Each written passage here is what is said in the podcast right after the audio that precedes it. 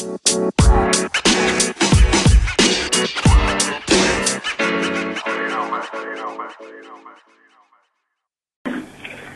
efectivamente. En el caso de la legislatura pampeana, hemos estado permanentemente en contacto a través del método de las videollamadas, esta tecnología que a través de esta penosa pandemia por ahí nos obligó a todos a utilizarlas y se está haciendo cada día más frecuente su utilización. Y efectivamente íbamos mezclando las comunicaciones a distancia con las presenciales, porque en La Pampa cada vez que el gobernador convocaba a una sesión extraordinaria o especial mm, para tratar los decretos que iban firmando para ir dándole cursos a las medidas de salud en la provincia, se convocaba, nos reuníamos, hacíamos la sesión y transformábamos en ley esos decretos. Y en esta semana ya empezamos a organizarnos de manera tal de que podemos ir tratando ya los temas que iban quedando pendientes, porque los primeros tiempos nos llevó todo su análisis y atención las medidas propias de, la cuestión sanitaria. En esta semana ya empezamos a incorporar en la agenda el tratamiento de temas que, que, que, estaban ya siendo tratados antes de esta pandemia acá en la Cámara. Exacto. Así que por ejemplo, en el día de hoy vamos a abordar temas de Hacienda y Presupuesto y temas de salud en dos reuniones de comisiones presenciales en este caso, con los debidos cuidados, con los barbijos, las distancias prudentes, este, eso en el día de hoy. Mañana una situación muy particular, va a quedar una suerte de mixto, mixto, porque va a haber una reunión continuando con ese proyecto de ley de los fitosanitarios, donde van a haber invitados especiales a, explicar, pero con e, en este caso solamente van a estar presentes de manera presencial los presidentes de las comisiones, los presidentes de los bloques y los demás diputados vamos a ser partícipes con la modalidad distancia. O sea, es, es una combinación importante y a, y a considerar. Y el día jueves vamos a tener la sesión ordinaria correspondiente. Perfecto. Respecto de la ley de fitosanitarios, eh, ¿qué tan lejos o cerca estamos de que realmente se pueda llegar a tratar el proyecto en, la Cámara, en sesión? No, entendemos que eh, es voluntad tener la pieza legal en este año. Eh, así que este parate de 50 a 60 días, este, bueno, nos retrasó, pero hoy ya tenemos nuevamente en agenda el tema y la idea es escuchar a las instituciones que han manifestado voluntad de, expresar sus ideas para después sí ya juntarnos eh, solamente los legisladores y empezar a tomar la, redacción del texto final, pero la voluntad es tener la ley este año. Exacto. Eh, se sigue con la idea de que las localidades sean eh, por allí quienes tengan que oficiar de contralor eh, de, digamos, este, al frente, digamos, de, la iniciativa, eh, ya que por su cercanía en sus zonas rurales son también las más afectadas cuando se generan este tipo de prácticas, incluso algunas eh, casi lindantes con, con el ejido urbano, ¿no? Bueno, sí, ese es uno de los temas que tenemos opiniones dispares, en algunos hay coincidencias, en este en este tema todavía no tenemos una posición unificada, lo mismo que las distancias eh, desde los centros urbanos hacia, hacia el lado rural, las distancias digo de que hay que respetar para fumigar o no fumigar. Eh, esos son temas que estamos escuchando todas las inquietudes de los organismos que han venido a plantear su, su parecer y, y son esos los puntos que van a, tener una discusión parlamentaria antes de tener eh, la pieza final, ya sea por consenso unánime o no, pero ese, ese es uno de los puntos álgidos, digamos. Bien. Eh, ¿Puede haber, digamos, una, una revisión de, de los mm, eh, productos eh, que, se, que se están utilizando, de los principios activos de estos productos en cuanto a los permitidos o no, o se va a seguir de alguna manera este, referenciando lo que señalan las, la, la normativa nacional? No, no, nosotros estamos pretendiendo en, la legislación nuestra propia de La Pampa hacer algunos cambios respecto de la legislación nacional. E incluso estaba planteada la trazabilidad de los envases, que no está contemplado en, lo nacional. Eh, por eso es una cuestión que eh, es un tema muy profundo, que no solamente tiene que ver un análisis técnico, sino también hay un análisis económico, y no nos olvidemos que eh, hay grandes intereses corporativos atrás de estas cuestiones. Eh, hablando en criollo, se pisan callos. Claro, sí. Y, y, bueno, estamos dispuestos a hacerlo eh, con, la intención de que cuidemos el medio ambiente y, tengamos un sistema de producción con sustentabilidad. Pero eh, por eso muchas veces nos dicen por qué estas leyes no se trataron antes y demás. Debemos tener presente que no hay una legislación a nivel nacional que aborde estas temáticas de manera integral. Justamente porque porque se ejerce desde los de las corporaciones económicas fuertes presiones que impiden su tratamiento y en las leyes que se han hecho no se pudo dar presupuesto para que se cumplan como corresponden los controles y demás.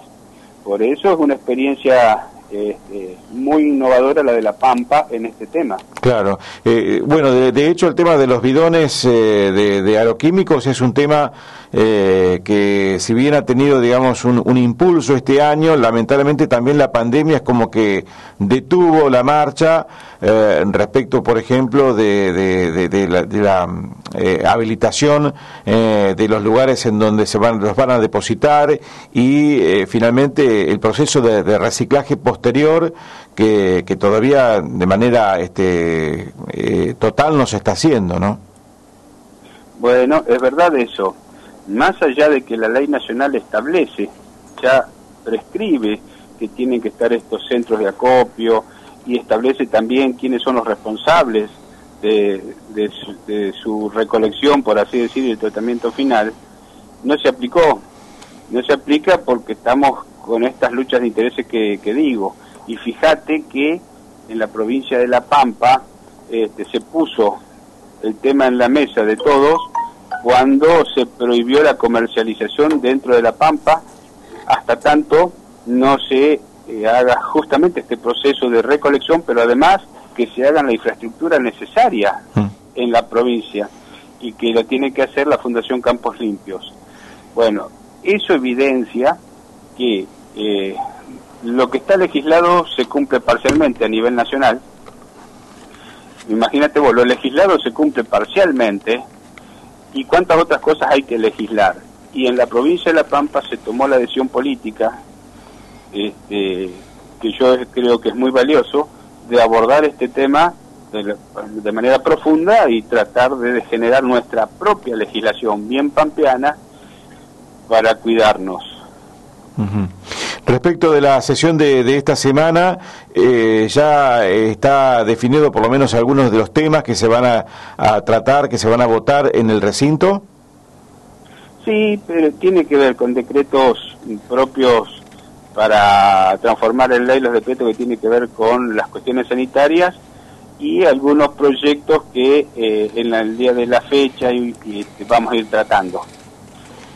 Bien, eh, ya eh, eh, entrando, digamos, en otros terrenos más, más generales de la este, información, ¿qué perspectiva tenés respecto de, digamos, de cómo se está llevando a cabo esta cuarentena en la provincia y, este proceso tan, digamos, complejo que significa el hecho de este, también este, ir, flexibilizando para que las actividades económicas puedan eh, seguir este, o, recomenzar a, desarrollarse porque evidentemente también este, la cuestión sanitaria y la cuestión económica son, son dos variables eh, a veces difíciles de congeniar, pero es importante encontrar, digamos, como una, como una vía común, ¿no?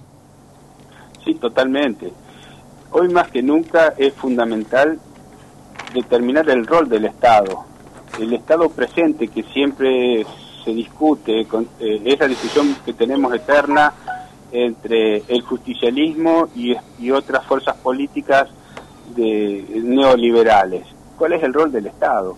Y fíjate vos que felizmente hoy tenemos un Estado totalmente presente, e incluso hasta las grandes corporaciones que, fomentan eh, el neoliberalismo eh, recurren al Estado para financiarse. Lamentablemente digo esto porque yo no comparto por ahí que el Estado financie como por ejemplo corporaciones de Clarín o eh, la industria textil de la señora del expresidente, que es Chiqui, bueno, eh, pero fíjate qué contradictorio, piden que esté ausente casi siempre eh, el Estado cuando están gobernando ellos, pero cuando están afuera, en este caso le piden su intervención. Y, y realmente eh, hoy vemos que hay un gobierno nacional que está pretendiendo encontrar un delicado equilibrio entre lo que prioriza, que es la salud de la gente y de las familias, y la economía, que es lo que va a permitir el funcionamiento, en definitiva, de un país, incluso de que la salud este, sea buena. No es fácil. Entonces, encontrar este equilibrio implica, por un lado, eh, tratar de ayudar a las empresas, como lo está haciendo, ayudando a través de los sueldos que, que aporta en ayuda, en complemento del esfuerzo que hace la empresa, eh, llegando también en la reducción de las cargas sociales, tiene que ver también con esa ayuda mensual a las familias y por otro lado estas medidas sanitarias este, que se van aplicando por fase, este, estas medidas de aislamiento, que realmente está dando resultados. Si uno analiza Brasil, Chile, para hablar de países vecinos, que tienen gobiernos neoliberales, la economía también se les cae a pedazos a medida que los contagios y las muertes se multiplican por miles, porque no hay manera de que la economía funcione cuando tenés una sociedad enferma, con muertes y con grandes riesgos. No hay manera tampoco. Es, es una gran mentira decir que la economía tenemos que dejarla que funcione como normalmente mientras hay una pandemia. En Estados Unidos lo estamos viendo y está demostrando que lo consideramos una potencia económica, pero que está muy lejos hoy, cuando aparece esta lamentable enfermedad en el mundo, está muy lejos de ser el país rector y está, es decir, entonces es una potencia por el poderío económico, no tiene forma de reaccionar de manera positiva ante una pandemia de salud. Tiene su desempleo enorme, tiene muertos de a miles, lo mismo Inglaterra, que le pasa que su economía cayó a lo que hace 30 años atrás, estaba al nivel de 30 años, y estoy hablando de potencias mundiales.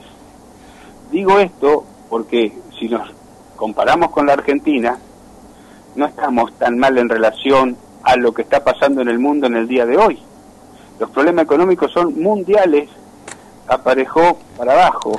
Entonces, eh, yo estoy viendo de que tenemos que encontrarle esa salida, ese equilibrio, y que no es fácil.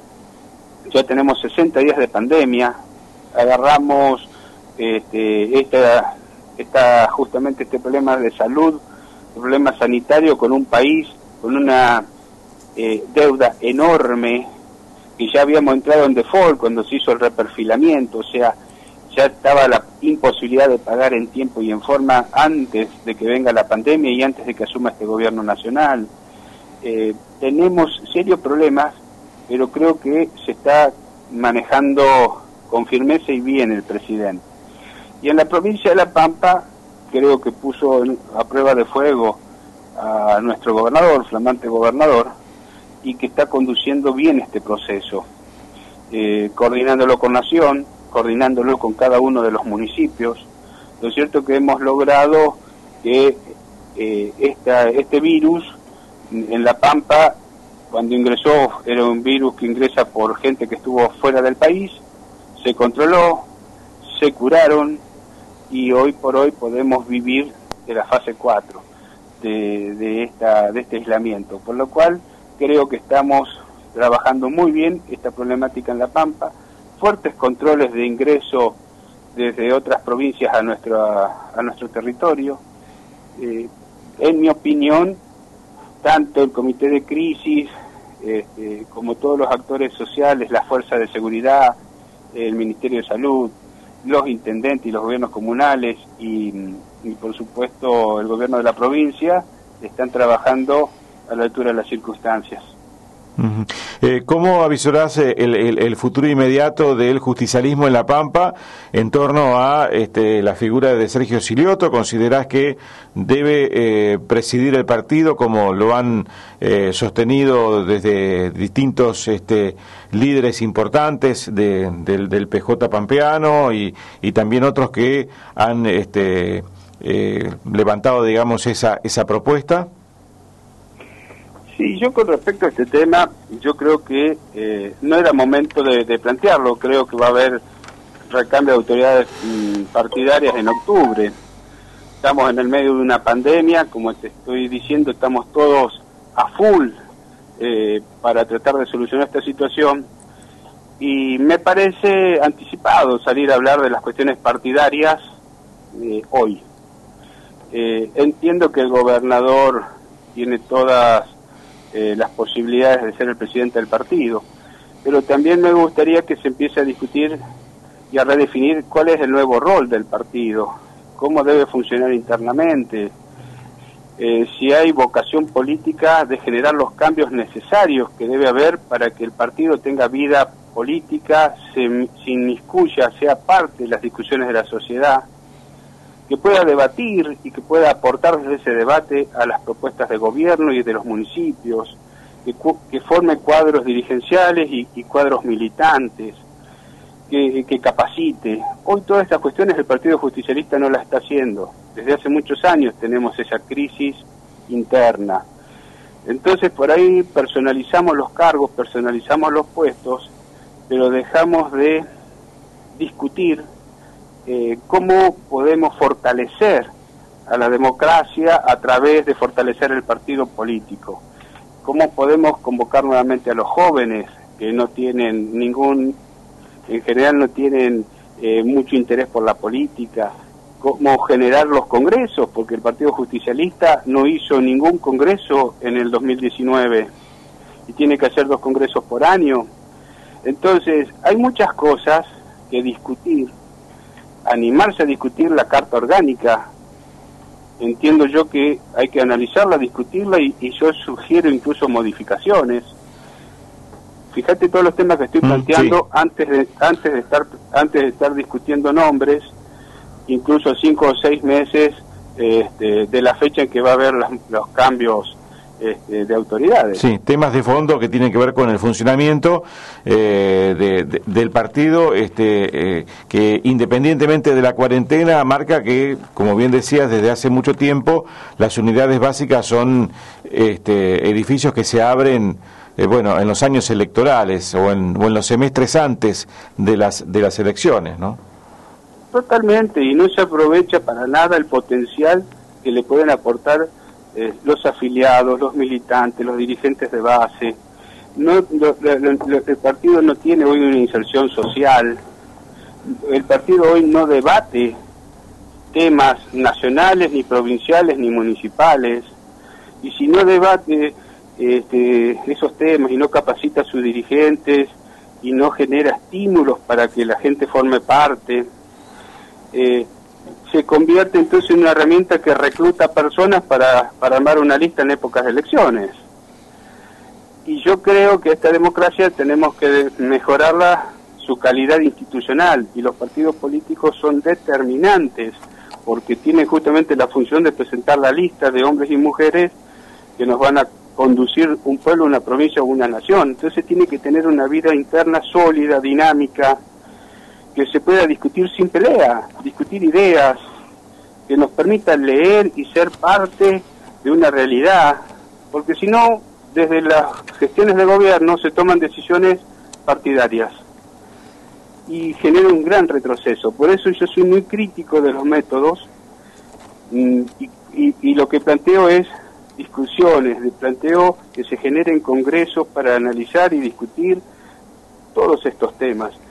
Y si no, seguimos dándole continuidad a ciertas formas que hacen que las unidades básicas lo único que sirvan es para, como dije recién, abrirlas en los años electorales, convenir a nivel dirigencial una lista y no dar el potencial que los partidos políticos tienen que dar para la comunidad. Bien, Facundo, eh, sacando de lado la cuestión económica, ¿no? que evidentemente ya eh, este, algunos se imaginan más, otros menos, de lo que va a dejar esta, esta pandemia, eh, ¿qué cosas crees que llegaron para quedarse y qué asignaturas pendientes nos va a, hacer necesario que, que, digamos que, bueno, que sea como una, una, una, este, una tarea a cumplir una vez que esto pase? Sí, realmente yo creo que esta situación que estamos viviendo nos tiene que dejar enseñanzas a nivel de humanidad. Por un lado, si no aprendemos que eh, hay que cuidar el medio ambiente y que, si no lo cuidamos, eh, lo que nos viene es perder la calidad de vida, es enfermarnos e ir a la muerte lenta, porque contaminamos las aguas, los aires, las tierras. Entonces, esto demostró con el aislamiento y el parate mundial que se recuperó la capa de ozono, que se recuperó la calidad de las aguas, la calidad del aire. ¿Esto qué implica? Que tenemos que entender que cuando retomemos en una, entre comillas, normalidad, porque la pandemia la controlamos, tenemos que cambiar los sistemas de producción, buscar mecanismos que contaminen menos. Tenemos que encontrar también otro aspecto, que tiene que ver con la cooperación y la solidaridad, porque hemos está demostrado que cuando tiene una enfermedad así no hay ricos ni pobres, no hay blancos ni negros, no hay religiones, ni hay nada que te haga diferente. Caemos todos en esta situación y la humanidad está muy lejos de poderlo solucionar. Entonces, solamente cinchando juntos, con respeto, podemos eh, mm, entender que somos todos humanos. Entonces esta parte no es menor, es, recuperar esta solidaridad, este cooperativismo, esta idea de cinchar juntos. Y después hay aspectos que eh, implican un dato concreto. El Estado, el Estado nacional, provincial, municipal, tiene que ser sí o sí un Estado presente. Ya el mundo está demostrando en esta pandemia que los, los estados, a través de sus gobiernos, tienen que tomar decisiones para tratar de que la pandemia no se multiplique, los contagios no se multipliquen, buscar esos equilibrios con la economía.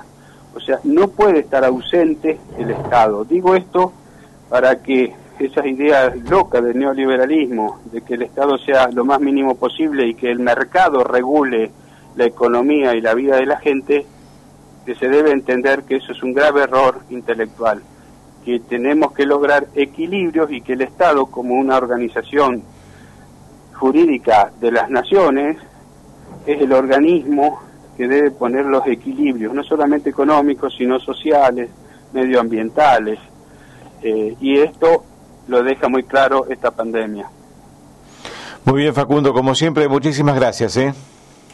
No, al contrario, agradecido y bueno, acá a su disposición. Bueno, perfecto. Abrazo grande, ¿eh? hasta luego. Un abrazo, adiós. Bueno, allí estábamos eh, charlando con Facundo Sola, el, diputado eh, provincial del PJ en esta mañana.